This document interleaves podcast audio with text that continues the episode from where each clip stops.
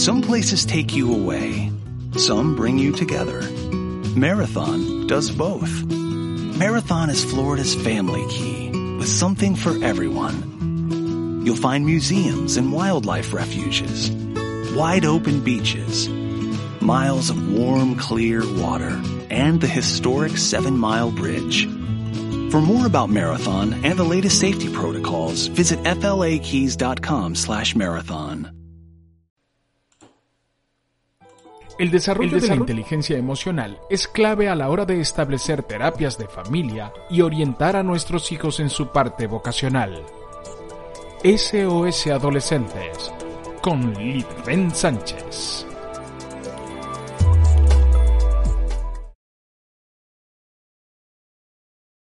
SOS Adolescentes y eh, con la señora Lisbeth Sánchez de Seres Felices. Y hoy ella tiene una invitada, así que nosotros no vamos a participar mucho hoy porque eh, para dejarlas conversar eh, como, corresponde. Y bueno, primero le voy a dar la bienvenida a, la señora Lisbeth y decirle qué le, pareció la sorpresita que le teníamos. ¡Ay, hermoso! Gracias. Este es súper el anterior. O sea, demasiado, demasiado bello. Ahí vamos, ahí vamos. vamos. estamos eh, eh, estrenando presentaciones, eh, así que esta semana, bueno, vamos con todo con nuestro SOS Adolescentes y tenemos nuestra invitada de hoy que se llama Janet Cardoso, que va a estar junto a Lidben para hablar de cómo ayudo a mi hijo a ser resiliente ante los problemas. Janet, buenos días. Hola, muy buenos días a todos, mucho gusto en conocerlos.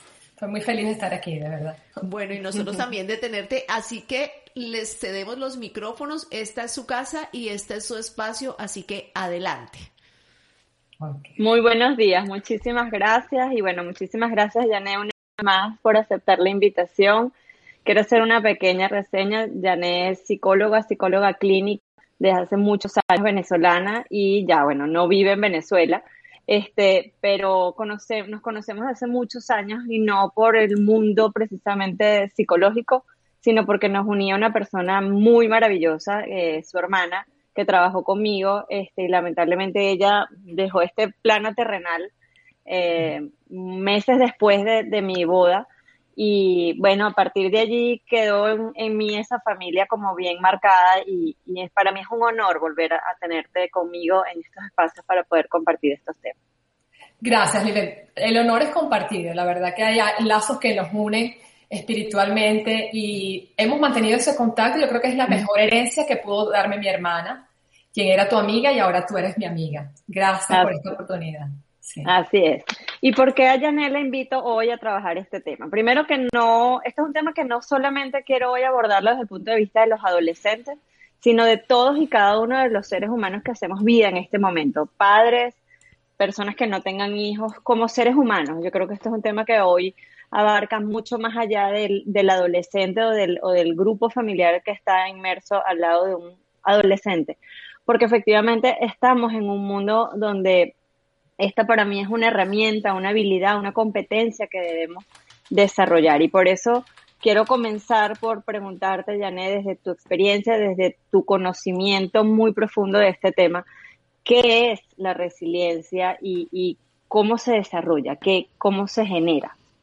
Ok, bueno, es un tema que, aunque lo estamos tratando hoy desde este punto de vista, es un tema que lo hablamos desde el año pasado cotidianamente incluso sin saber que estamos hablando de resiliencia. ¿Qué es la resiliencia? Bueno, la palabra resiliencia viene del latín resilio, que significa rebotar. Desde el punto de vista de la psicología es poder rebotar cualquier situación, poder salir adelante, no quedarnos estancados, sino poder, a través de una habilidad, nuestra capacidad, sobrepasar, sobreponernos, sobreponernos, transformar esa realidad adversa que nos toca vivir porque la vida es así, o sea, no es solamente la pandemia, es cualquier situación difícil, como una enfermedad, como cualquier trauma que cualquier persona, pero en este caso, si quieres, nos enfocamos en los niños y adolescentes, les toca vivir y cómo puede salir cualquiera de nosotros con mayor fortaleza y mayores habilidades para adaptarnos a cualquier situación después de lo que nos toque vivir. Es no quedarnos estancados, sino sobrepasar, rebotar, como la palabra en sí misma lo, lo dice. Y muchas de las cosas que tú decías, Janet, disculpa que te interrumpa, tiene que ver con sinónimos.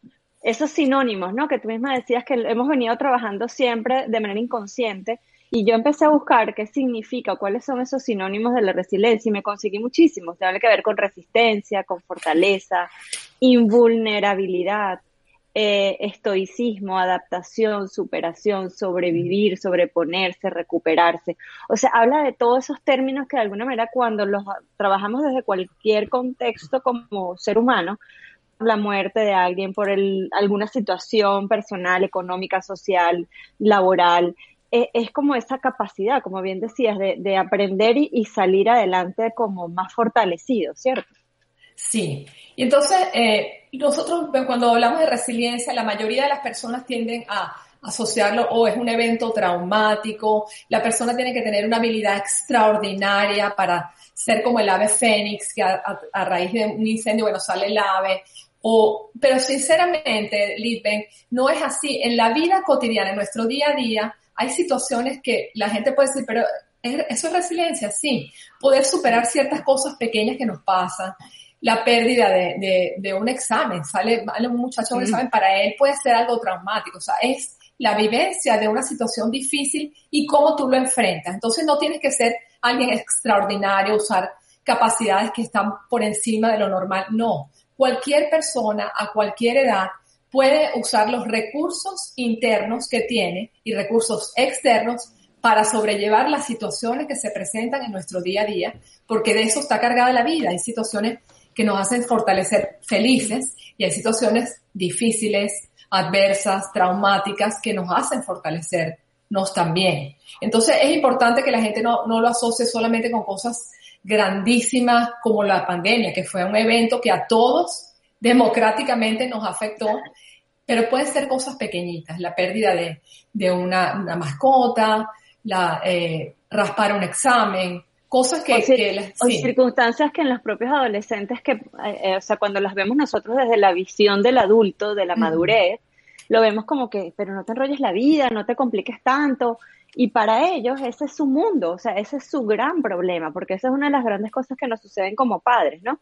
Que menospreciamos o minimizamos los conflictos o las circunstancias de los cuales el adolescente está viviendo, pero está en función a lo que para él eso efectivamente es una circunstancia, como tú lo estás diciendo, este, complicada, difícil, y que de alguna manera es importante para nosotros hacerle ver que de cara a ese aprendizaje o el salir adelante en esas pequeñas cosas que para nosotros pueden ser pequeñas, para ellos puede ser una gran oportunidad de desarrollar precisamente esa resiliencia. Es importante, Lisbeth, lo que tú acabas de mencionar, porque tendemos a, comparar, pero si eso no es nada, mi amor, sigue adelante, eso no es, eso va a pasar, pero para el niño, especialmente para un adolescente que está tan centrado en sí mismo y cree que los demás también están centrados en él, poder aceptar que para él o para ella esa cosa que le está pasando es importante. Hablarlo, que lo exprese, o sea, poder, porque es una vivencia, subjetiva, cualquier cosa puede pasar en la vida de un adolescente que él lo vive de una manera traumática, difícil, y ponernos en, su, en sus zapatitos, ¿no? Eh, encontrar en nuestro pasado experiencias similares y poder comentárselas sería una opción para poder entenderlo y que él se sienta de alguna manera comprendido por sus padres, cuidadores, el maestro, cualquier persona que esté a su lado acompañado, ¿no? Porque yo creo que de alguna manera el compartir es ese, es el saber que yo también lo viví, yo también lo yo también lo sentí. Yo siempre les digo a mis hijos, yo, yo pasé por eso, yo, yo sé lo que tú sientes, yo sé lo que te está pasando, yo también lo experimenté. Entonces, de alguna manera, eso también los hace a ellos como sentirse un poco más cómodos dentro de su incomodidad de no entender en muchos casos qué le está sucediendo o cómo lo tienen que interpretar, ¿no? Y ahí quizás te, te hago una siguiente pregunta. ¿qué herramientas como padres podemos nosotros tener o, ejecutar para ayudar a nuestros hijos precisamente a que vean eso como, como una oportunidad de desarrollar la resiliencia y no convertirse en algo que esto porque me pasa a mí, esto, esto porque me tiene que suceder, esto no está bien. Entonces vuelven como esos niños que de alguna manera incluso generan problemas de autoestima, y, que en muchos casos, sobre todo en esa edad, eh, generan después depresiones o un cuadro depresivo o de ansiedad bien importante. Sí, bueno, lo primero que yo le diría a cualquier madre o padre es que nosotros, porque me voy a incluir porque también soy mamá, y abuela, nosotros somos las primeras personas, los primeros modelos de cómo enfrentamos la vida, las situaciones para ellos. Entonces, si uno quiere incentivar o promover, desarrollar esa resiliencia de la cual estamos hablando, lo primero que tenemos que hacer es una autoevaluación, ver cómo nosotros nos estamos enfrentando, porque de nada vale que le digamos a nuestros hijos, mira, haz esto, tú tienes que hacer esto, si ellos lo que ven es lo contrario. Lo que ellos ven es lo que les va a quedar para toda la vida.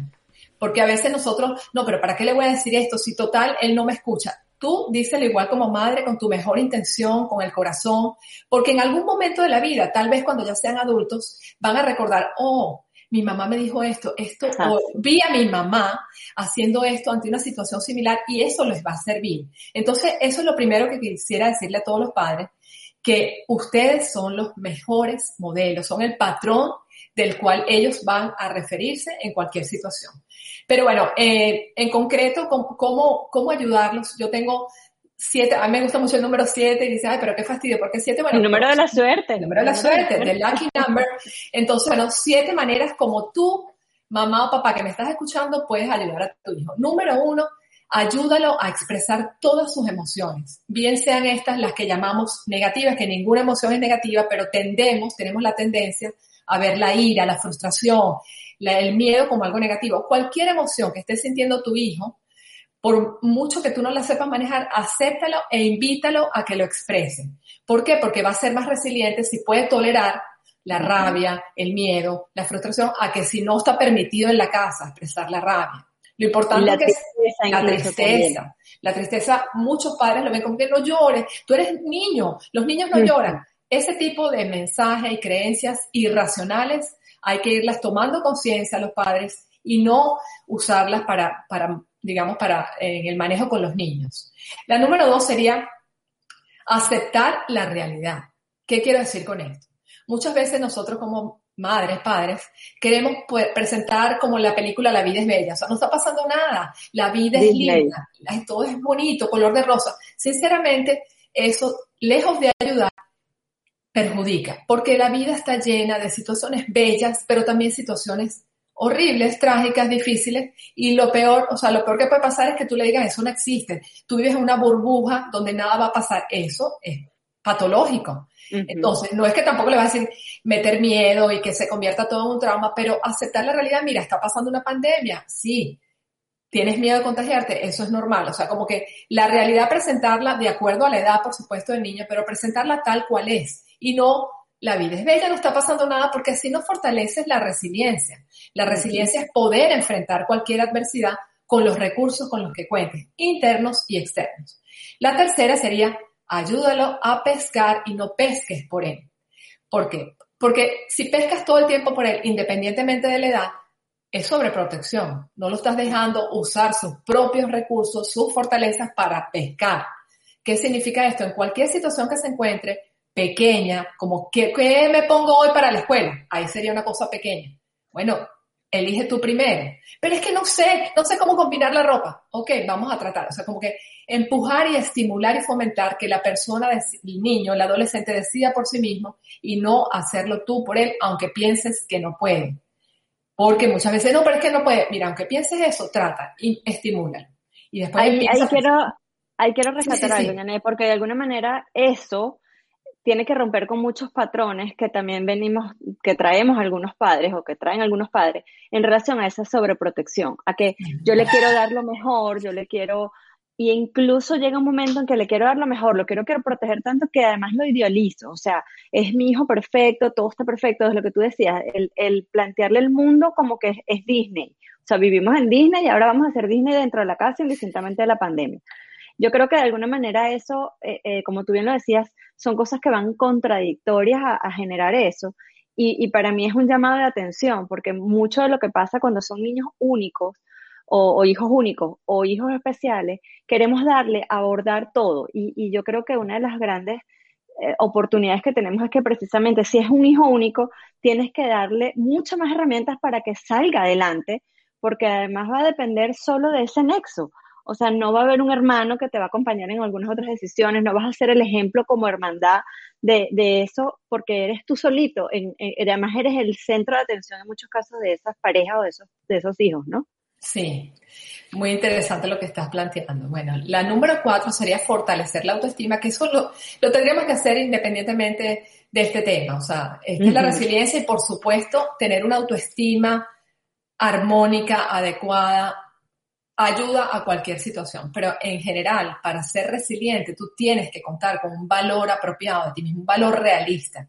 No, también volvemos con lo mismo, Lisbeth, o sea, tampoco vas a decir todo es bello, tu autoestima es altísima, no, porque el, la autoestima es el valor que le damos nosotros a nuestra vida, a cómo nos vemos, igual a los niños. Entonces, número uno, autoevaluarte tú como padre en todas esas situaciones que estoy diciendo, pero en especial fortalecer la autoestima de tu niño no significa que todo lo haces perfecto, lo haces buenísimo, qué bello. No, tú le puedes decir, mira, esto puedes mejorarlo, está bonito esto, pero puedes mejorar esto.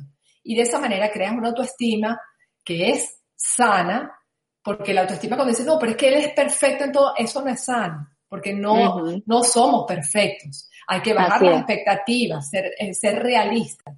Esa es la número yo siempre, yo siempre le digo mis ustedes son perfectamente imperfectos.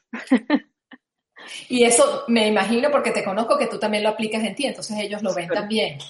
Sí, entonces la número cinco sería ver aprendizaje en todo lo que pasa. Todas estas cosas que estoy diciendo están interrelacionadas, porque cualquier cosa que nos pase, por más que en apariencia sea horrible, trágico, un accidente, una enfermedad, mira lo que le pasó, mira lo que nos está pasando, mira la pandemia, Ok, eso es la apariencia. Pero ¿qué estamos aprendiendo de eso? Y desde niño, puede tener 5 años, 8, 15, o 40, o 50, o 80. ¿Qué puedes aprender de lo que está pasando?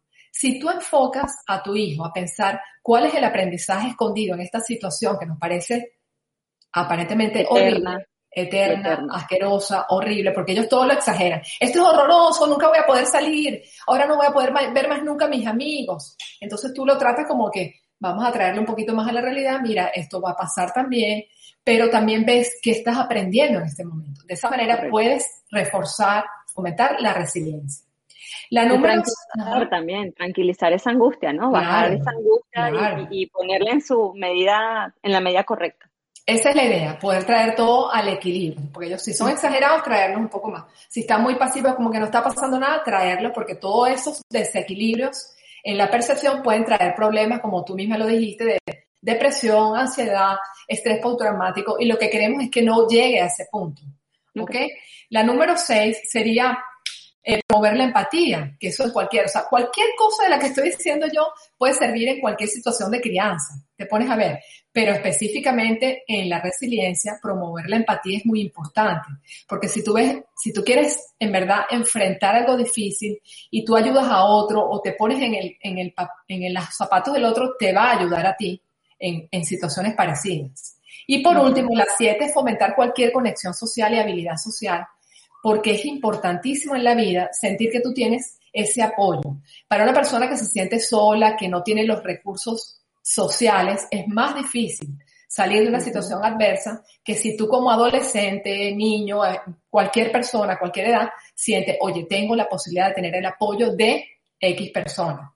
Entonces, esto sería importante para los padres escucharlo, autoevaluarse en estas siete cosas y luego también ayudar y fomentar a sus hijos a desarrollar esas habilidades, capacidades, recursos.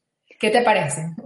No, me parecen maravillosas, además que creo que, están muy bien enfocadas en cada una de las cosas y además no solamente en los adolescentes, vuelvo e insisto, eso yo creo que es algo que podemos tomar como nuestros siete este, pilares para en, cualquier circunstancia en la que estemos recordarlos, ¿no?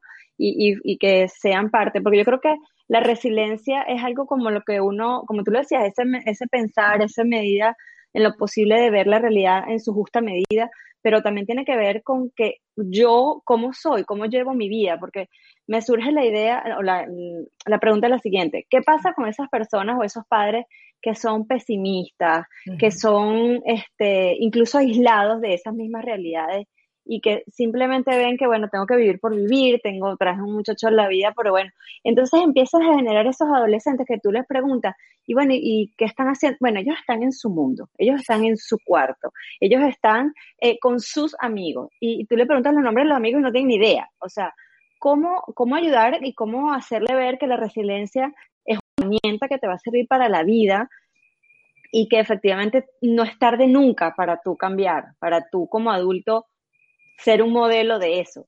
Pero ¿cómo romper eso? ¿Cómo romper esa... No es fácil, no es fácil, pero con tacto y sutileza, si la persona está abierta o ve una dificultad en su hijo, ahí es el momento. Porque muchos padres, bueno, él está en su mundo, pero cuando el niño presenta algún síntoma, entonces dicen, ¿qué debo hacer? Porque él está en su mundo, pero esto me está trayendo problemas, entonces ahí viene la situación de entrar, hay un huequito para entrar de apertura para que la persona cambie su perspectiva de la vida, porque te pones a ver, ven, entonces estamos hablando de que la resiliencia es como un estilo de vida, de poder, sí, porque la vida, como lo dijimos desde un principio, está llena de situaciones que yo las veo como oportunidades, otras veces la ven las personas como crisis, como problemas, pero de esa está hecha la vida, no la elegimos nosotros, es así.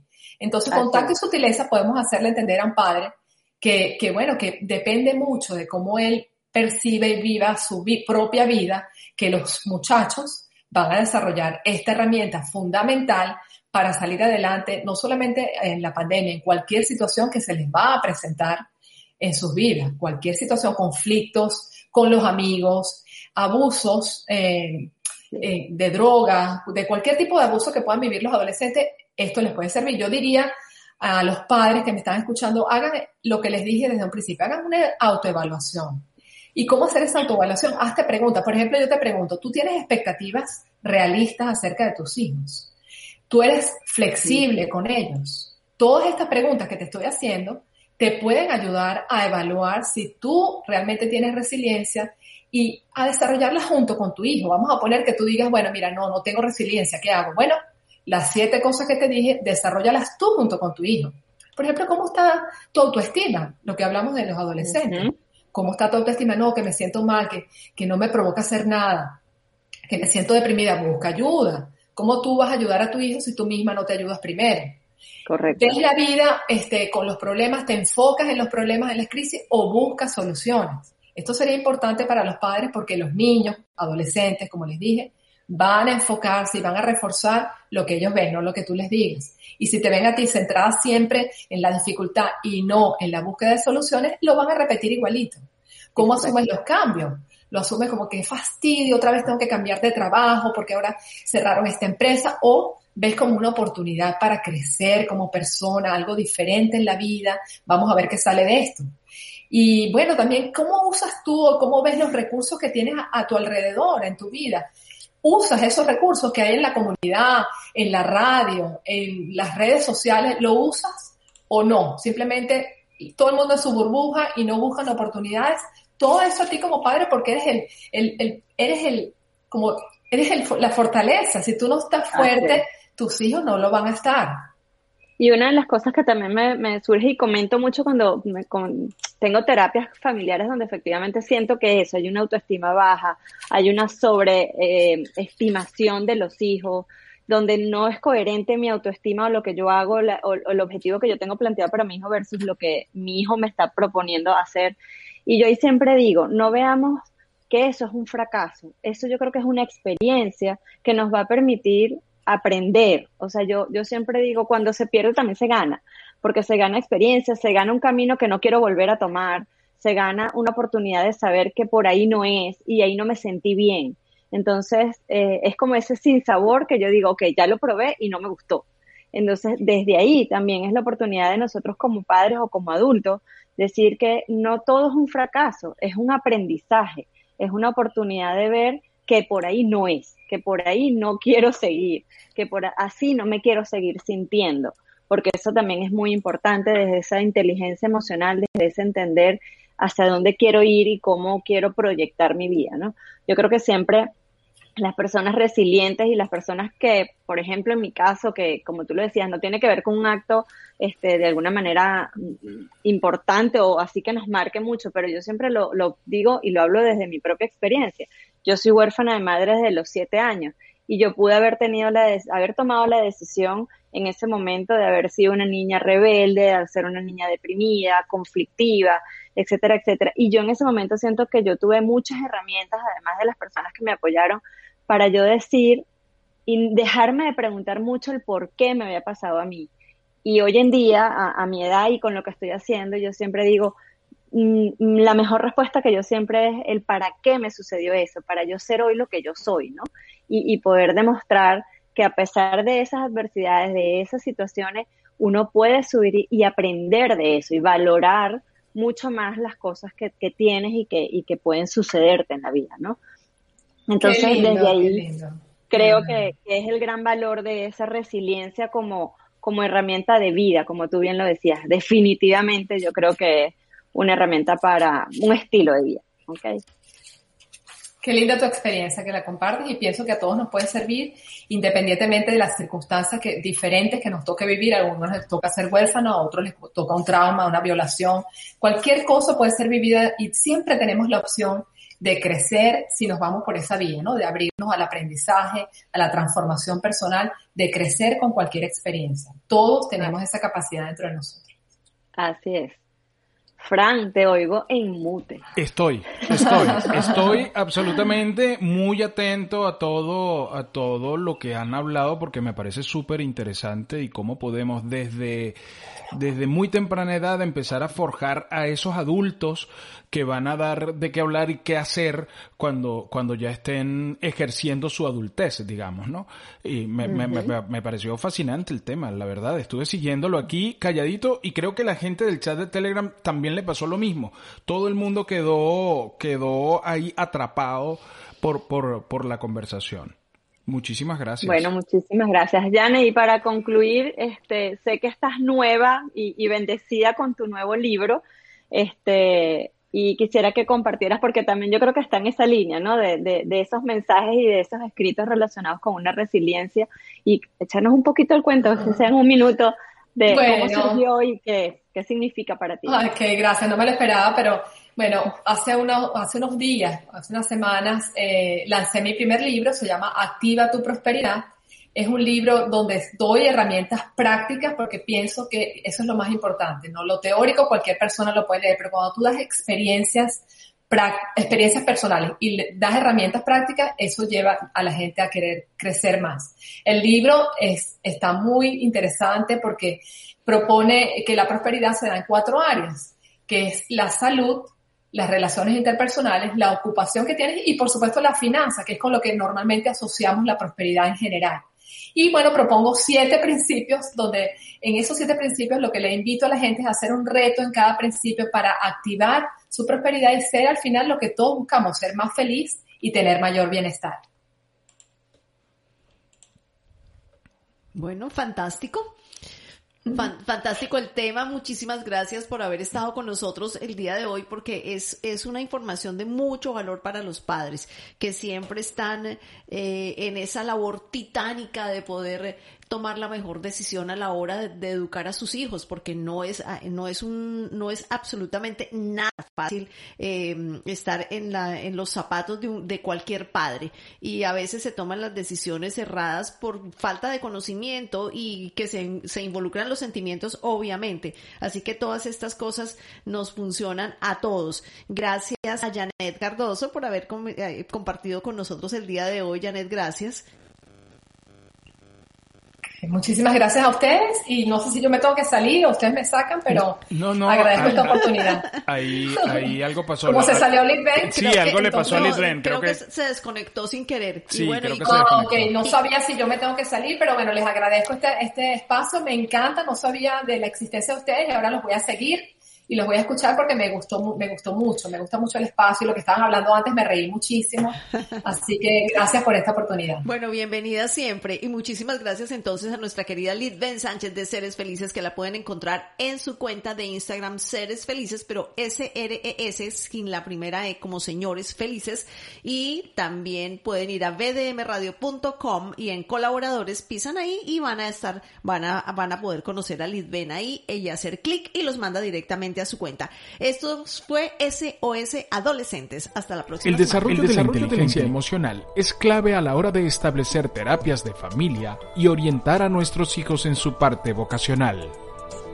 SOS Adolescentes con Litven Sánchez.